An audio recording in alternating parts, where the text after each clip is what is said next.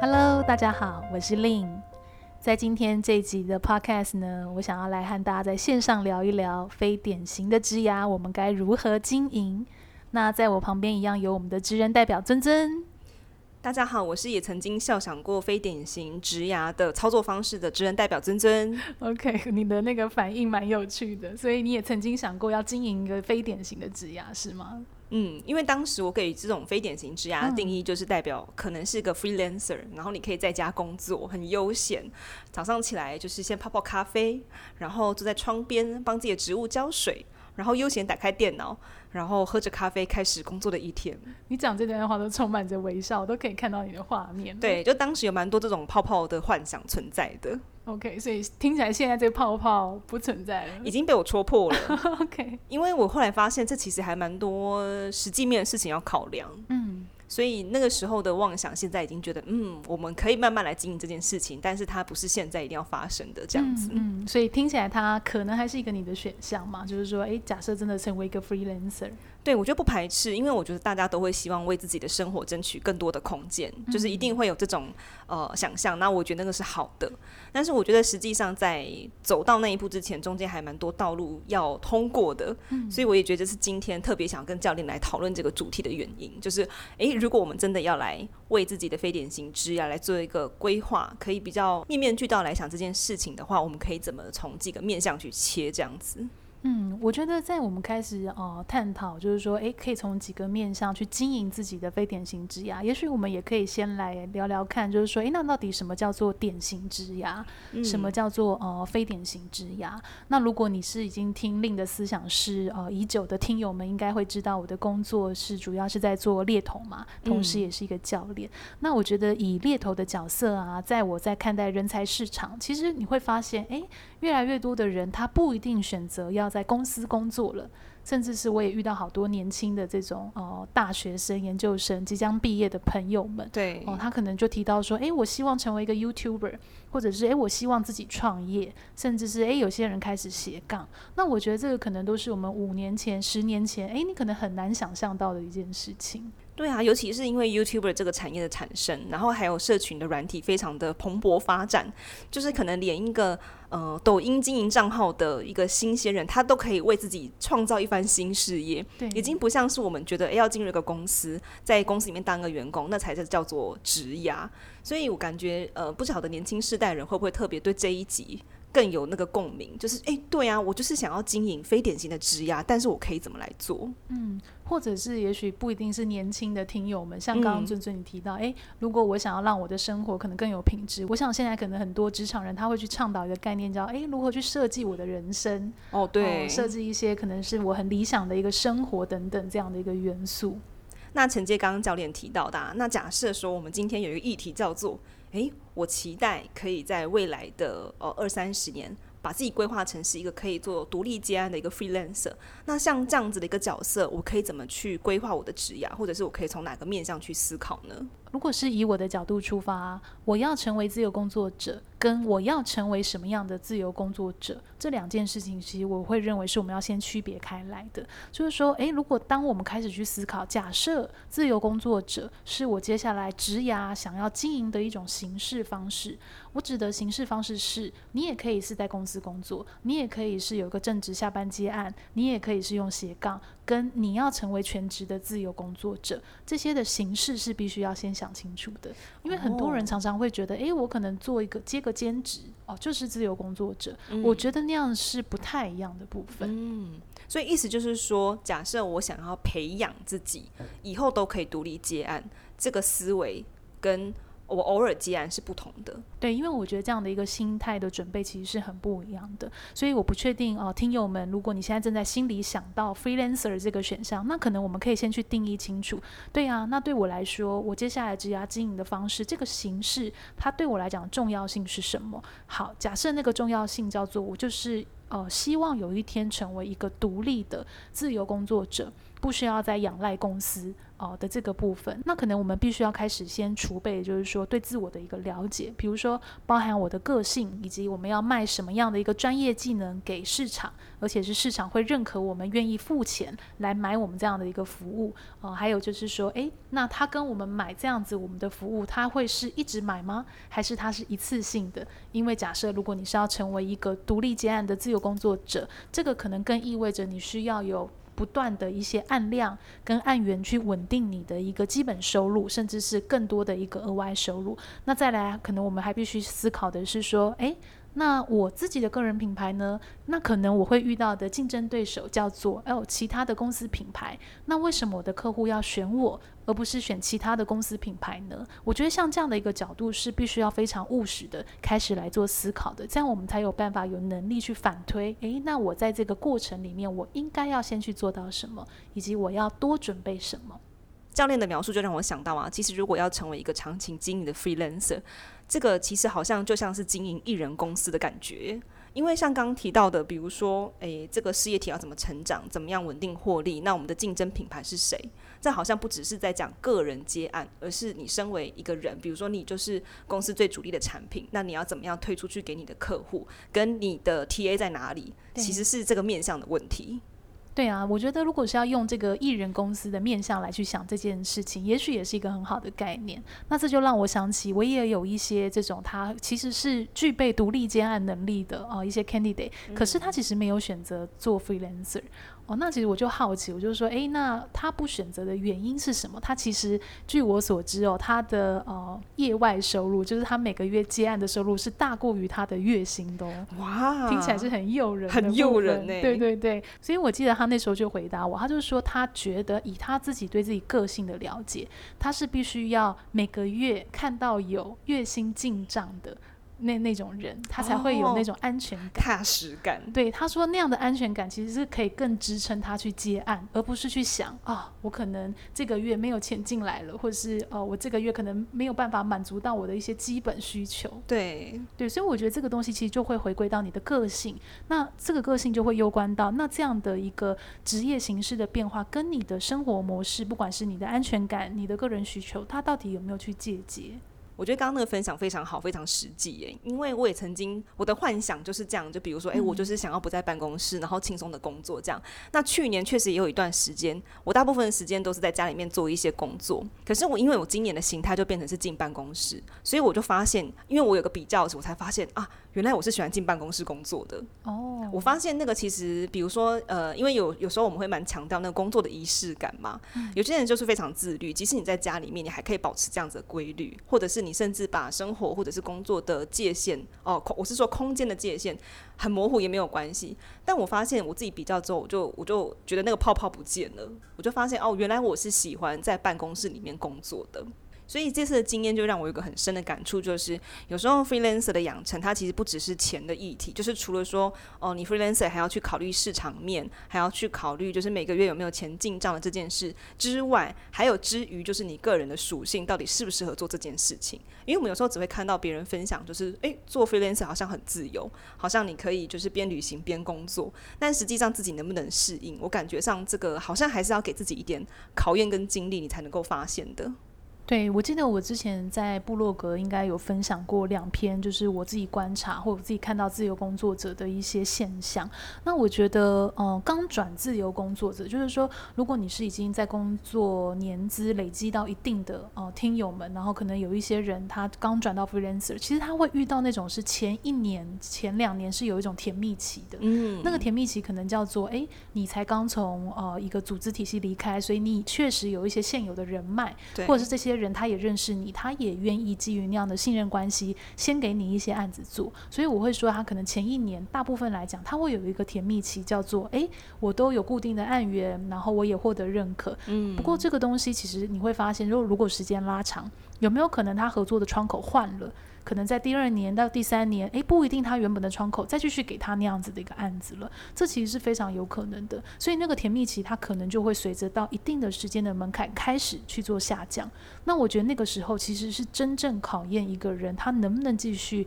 呃成为 freelancer 哦、的一个考验的期间。对啊，因为我前阵子也是有一个机会帮公司在找一些就是外部配合的一些厂商，这样。那其实同样的一个 post 就是分享出去，然后想要找合作的对象，那大概在 po 出去的三秒钟之内吧，大概不不超过十秒，你就会发现你的信箱大概已经进了五到十封的信件。哦、对，然后嗯、呃，其实信件内容当然也是有，就是你也觉得诶很适合合作的，那也有一些你觉得诶不太适合，他可能只是来碰碰运气。所以我就发现一个简单的案件，然后我又是一个以甲方的角度在。看这些来配合的厂商，我自然就是想要选那些品质好的，我觉得值得合作的，然后又值得信任的，所以这个挑选的眼光就蛮 picky 的。然后当然也会希望对方的作品就可以马上凸显出他的优势。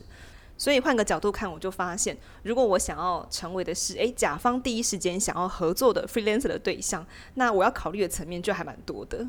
那我觉得这个观点的分享也蛮有趣，因为如果是以甲方来看 freelancer 的品质。哦、或者是他的一些经验技能。那回归到假设我们已经是一个 freelancer，就是已经是一个自由工作者，那我们已经不在呃公司了，所以意味着是说，那对于我们自己的 skill set 的养成，其实也会很重要，因为你已经不像以前，可能还有老板或者是公司，他会去看你的，比如说 KPI，或者是给你去设计很多你职涯晋升的哦、呃、这些阶梯。那回归到，如果你今天是自由工作者，我觉得去接一些有品质的专案。也许对你来讲也是一种呃，必须要去刺激自己枝芽成长的一种方式。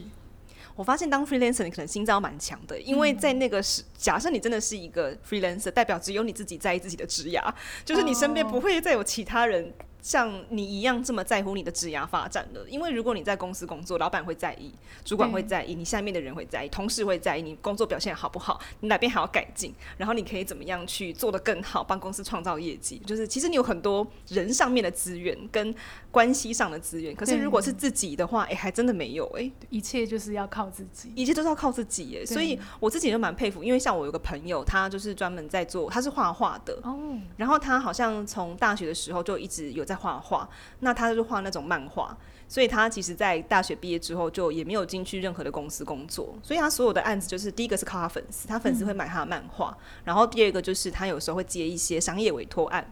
所以我就很佩服那样子的角色，是他可以自己在家里面一直不不停的疯狂的画，而且漫画是要有剧情的哦。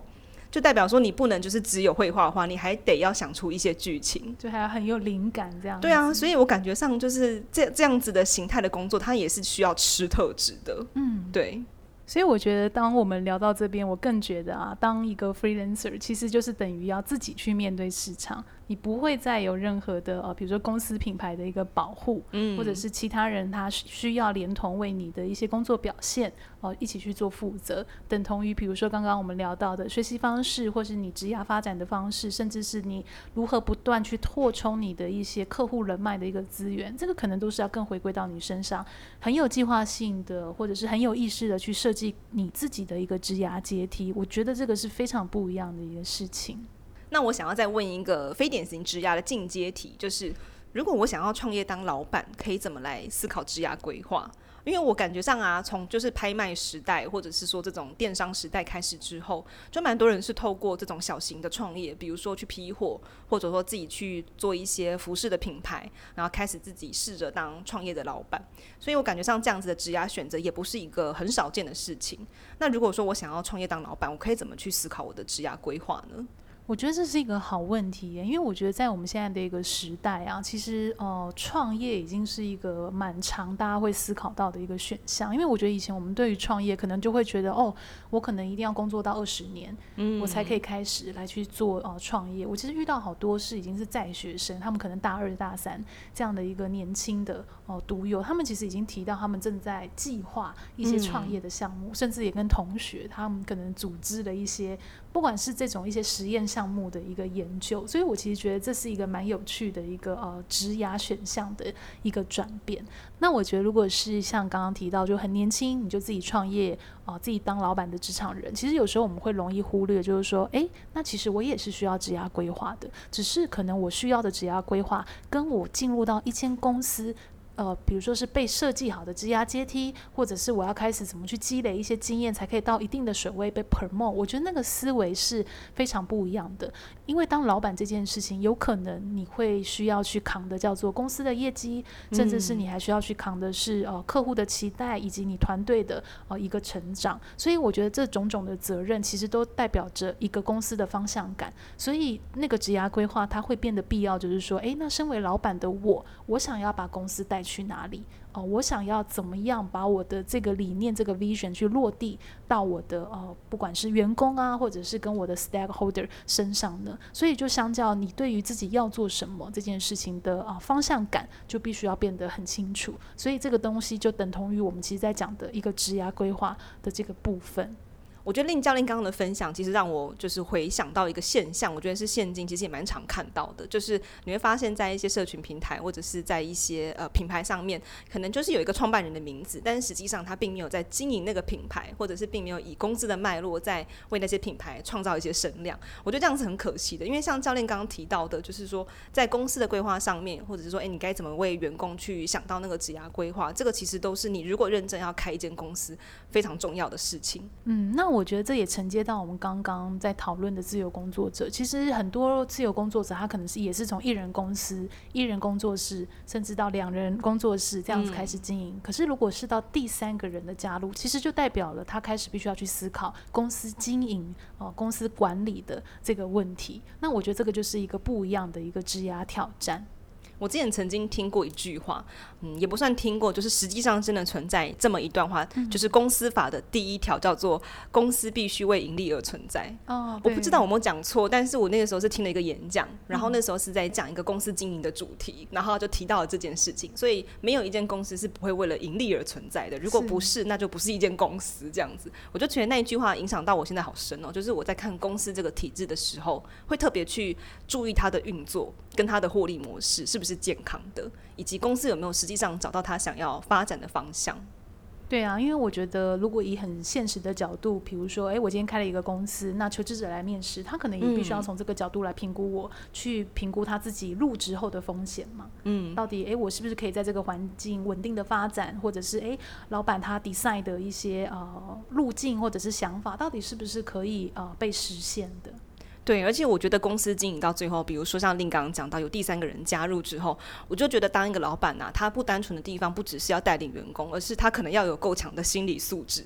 因为有一本书的书名叫做，好像印象中那个书在在讲的事情，就是你当老板之后，不会有人跟你讲实话。或者是说不会，哦、没有人让你吃饭了吗？还是说，就是说不会再有人跟你讲真话？嗯、你就是要有心理准备，当老板之后，下面的员工就会开始就是呃，会可能就是恭维你吗？或者是说比较不会有这种交心的状况？这跟在公司当员工的时候有同伴、有同事是不一样的。嗯，那因为像我自己现在也是一个公司的一个经营者，那我也许分享一下我的心路历程。我也确实觉得，当你今天是一个人在思考，跟呃，用一个团队在思考，真的是很不一样。我记得就曾经有前辈，他就问我，他就说：“诶，那你到底想要把公司经营成什么样子呢？你个人的愿景是什么？”他就跟我分享，这其实很重要，因为这个会影响到你要如何跟团队沟通，你要把团队带到哪里，以及团队可不可以看到跟你一样的一个 vision。那这个中间就会需要很多的，不管叫信任关系，或者是你如何去沟通，或是如何你去呃 sell 你的一个呃理念，或是 dream 到你的团队。甚至是整个市场，所以我觉得那个角度是真的很不一样。那我有个好奇，就是如果说是一个有经营公司的老板，那他的职涯规划应该会规划到几年后？因为会问这个问题，是因为一般职场人来讲，就是我们的职涯规划可能是一个阶段一个阶段，嗯，比如说，诶，一个工作换下一个工作，越换越好，或者是你可能是升迁，或者是做到什么样的位置，那个对我们来讲是一个很长期的规划。但是因为以老板的角度来讲，他可能比较会希望的是公司长期发展嘛，对，因为他不会希望公司倒掉，一间收掉换另外一间，对，所以我就会有这个好奇。我其实一直都觉得，身为老板或者是身为职场人，其实我们面对职涯规划，我一直都并不觉得应该是要以比如说几年几年那种很线性化的方式哦、去做所谓的规划。我认为职涯规划的精神其实是在于你的方向感，就好比是你走在职涯这个道路上，你到底有没有旅途感？你知道我今天下一站可能那个中继站是要到哪里？那假设你心里是有这个底的，或者是你心里有这个几条线的轮廓，其实对你来讲，你会比较知道，那我从这里到那个中继站的中间，我应该要去多做什么？可能如果是放在职场里面，就如果你是在公司上班的职场人，可能就叫做哦，那我今年我应该要去争取做哪个 project。嗯，因为这个 project 可能会让我有能见度，或者是我有机会，比如说接触到某一些客户，那可能在这个中继站之后，我想要去呃跳转到某一个公司哦，可能如果你是公司工作，你会是用这样的方式去推嘛？那如果是老板，其实他一样的一个角度啊。那如果是站在刚刚，比如说尊尊你有提到，诶，嗯、我希望让这个公司永续经营，我希望让明年，比如说我们的呃收入是可以到达，比如说叫做一定的呃。B 水位好了，那假设是我有这样子的一个中继站，嗯、那我从现在到这个中继站的中间，那我是不是开始必须要去积极的做布局？那那个积极的布局可能就叫做，诶，对我是不是需要重新去调配我的人力，嗯、或者是我需要去 design 一些 KPI，一些显性的目标，让我的 team member 也可以一起去朝向这块努力，或者是诶，我需要去跟哪一些业界的人。哦，去争取什么样的一些客户的形态？那这个可能就要回归到这个老板他很有意识的啊一个规划，而不是碰运气去接案子，或是凭感觉去打造他的一个团队。我发现每次听令教练讲到职涯规划，或者讲到规划这两个字的时候，都是非常实际的。嗯，因为有些人会觉得当老板或者是创业或者当 freelancer，他们会把它跟梦想是连接在一起的。嗯，一般人比较不会有人说工作是我的梦想嘛，但是创业跟当老板好像就有可能会变成别人的梦想这样。可是我刚刚听那个叙述，我发现啊，好像你就算真的，比如说你真的创业了或者当了老板了，即使你真的好像做到那个位置，但是它实际上有很多东西要做，就是会有真的需要去执行的事情，那跟完成梦想是不一样的感觉，那个体验好像是不同的。经营公司跟完成梦想的体验是不同的。嗯，我其实蛮喜欢尊尊你的这个呃总结，就是说，我觉得身为老板，当然你不能没有你的梦想，嗯，因为你的员工愿意去追随你或者信任这间公司，他一定也是看到跟你相同的一个理念。或者是他也有这样的一个梦想，在这间公司，在这个平台。那我觉得比较挑战的，或者是说，诶，那对于这个梦想，你可以牺牲，或者是我不要讲牺牲，你可以为了这个梦想去实现这个梦想，你可以付出多少在如何实践的过程？我必须要说，人家常常会有一个俗语嘛，“创业穷三年”，嗯，我不知道大家有没有听过这句话？我第一次听到，哎，对啊，很多老板他们都会这样讲，就是说，诶，其实前三年就是要穷三年的。呃的打算，那个穷三年可能叫做入不敷出，嗯，你还在建立品牌，所以可能你会面临到的是市场还没有那么认识你，你也还在耕耘，所以你的收入跟呃费用跟成本，它是一个很不成比例的部分。那也有人比较幸运一点，他可能诶，他在第几年就开始呃损益打平，不过他们就是说那个创业穷三年，其实大概就是可能三年后你才会开始诶，慢慢倒吃甘蔗这样子，嗯。那我觉得这样子的考验，其实就是对于一个老板哦，他在面对他自己的理念，或是坚持他理念，他够不够肯定，他够不够呃确信的在这条路上去找到他的策略？那个策略就是刚刚我们一直在提的规划。诶，那那个策略到底是什么？所以那个变动是很快的。很多人说，诶，为什么 start up 公司变动那么快？是因为有可能是这个老板他需要每天去面对市场，他每个月都需要赶快去做因应，去做变化，让他的公司不管是叫存活，或者是让他的公司的团队可以创造更好的一个价值。不过我其实要说啊，我觉得非典型职涯包含我们刚刚在讨论的，比如说叫斜杠啊，或者是自由工作者，或者是创业当老板，它或许都是一个非常新兴、非常好的一个选项。不过我觉得经营典型的职涯，不代表我们就过时了，因为典型的职涯，比如说你在公司里面去做发展，也许也会有它的一个好处。那个好处可能叫做，诶，你相较可以在更稳定的环境。或者是相较在呃上班以及下班的那个呃界限，其实是更分明。你可以去做你想要做的事情，它也许会跟非典型职涯，我们一直在强调的那种，比如说呃创意呀、自由啊、灵活，可能是不一样的。但是我会觉得典型与非典型都会是非常好，比较因人而异，它可能会是 benefit 我们自己的一个职涯选项。会不会有些人听完这集之后就发现，哎，他不想创业喽？就发现，对，就发现当老板的路程中有蛮多怪要打的。那我想问 Lin，就是说在经营公司的过程当中，有没有哪一个怪你觉得是最难打的？我觉得最难打的怪应该是我一直很想要好好的休假一天。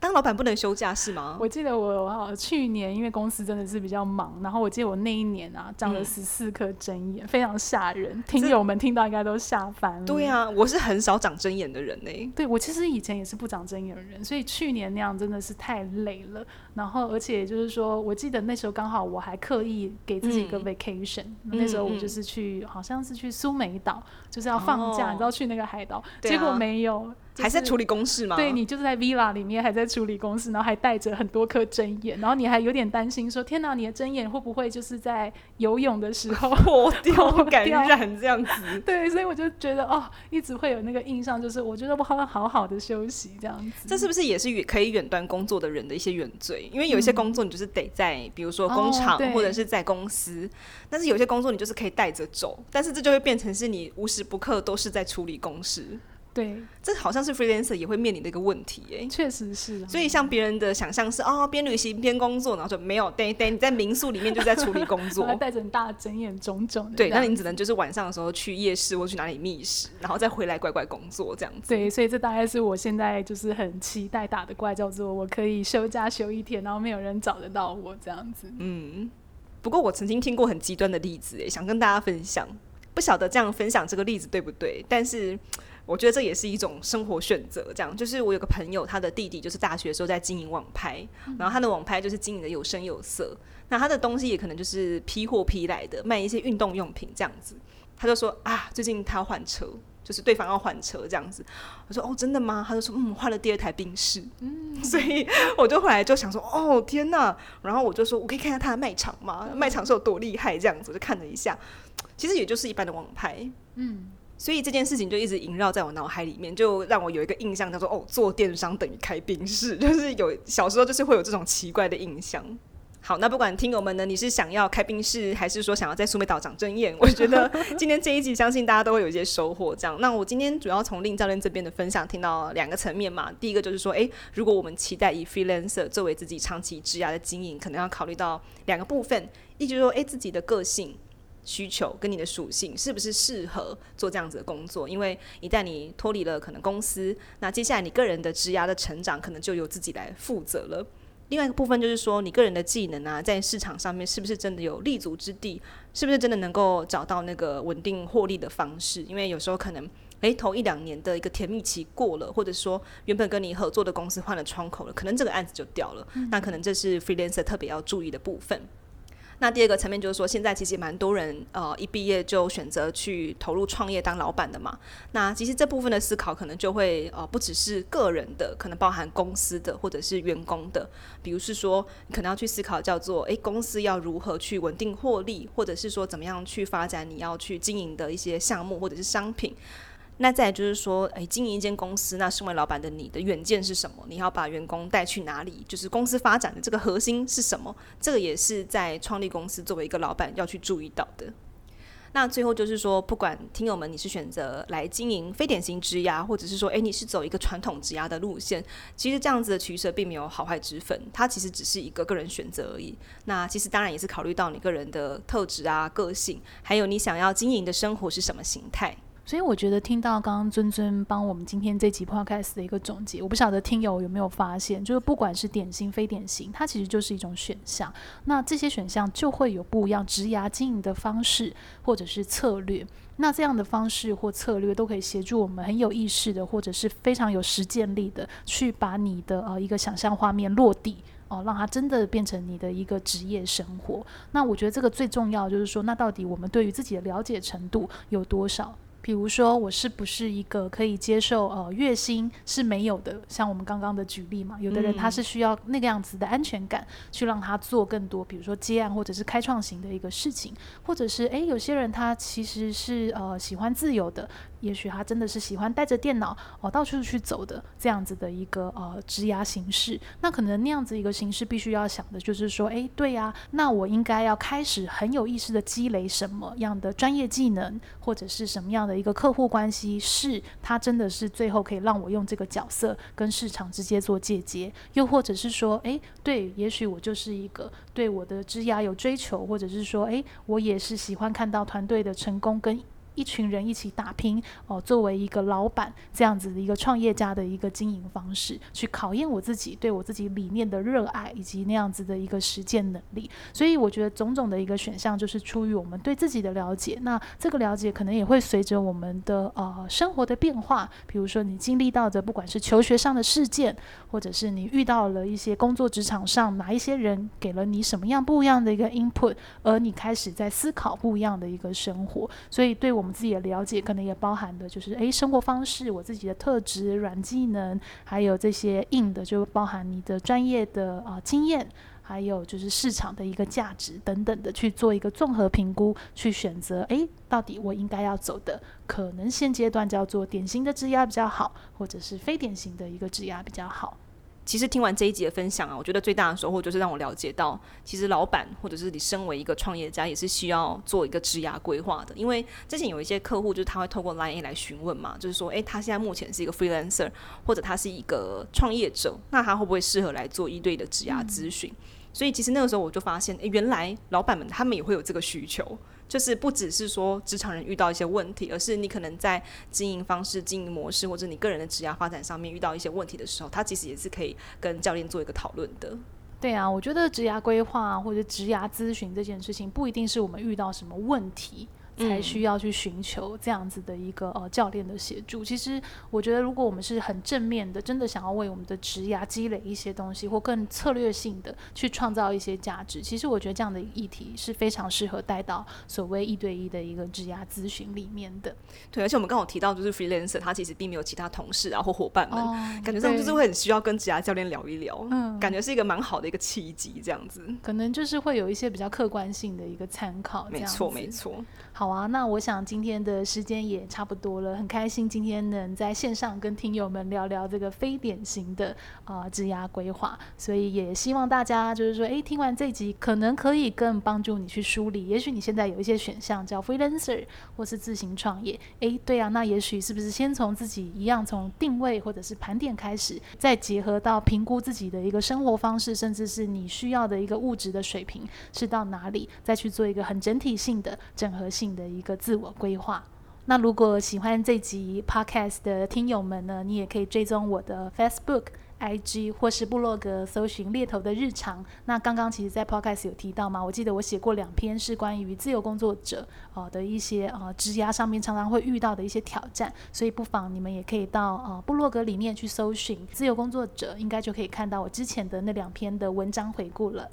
对啊，那除了文章之外呢，其实我们另的思想室的第一季第一集就是在讲个人品牌新手村，就有聊到蛮多关于 freelancer 或者是经营个人品牌上面要去注意的一些事项，跟可以操作的一些经营方式，这样子也很欢迎大家把页面往下滑，就可以看到我们第一季第一集的内容喽。那如果喜欢今天内容的话呢，你可以来追踪思想家的粉丝团跟社团，在 FB 搜寻思想家就可以找到我们。那像刚刚提到的，啊如果你想要预约一对一的职涯咨询，也欢迎加入我们的官方 Line，搜寻 at lyncareers，L Y N N C A R E E R S 就可以找到我们喽。那我们下次见喽，拜拜，拜拜。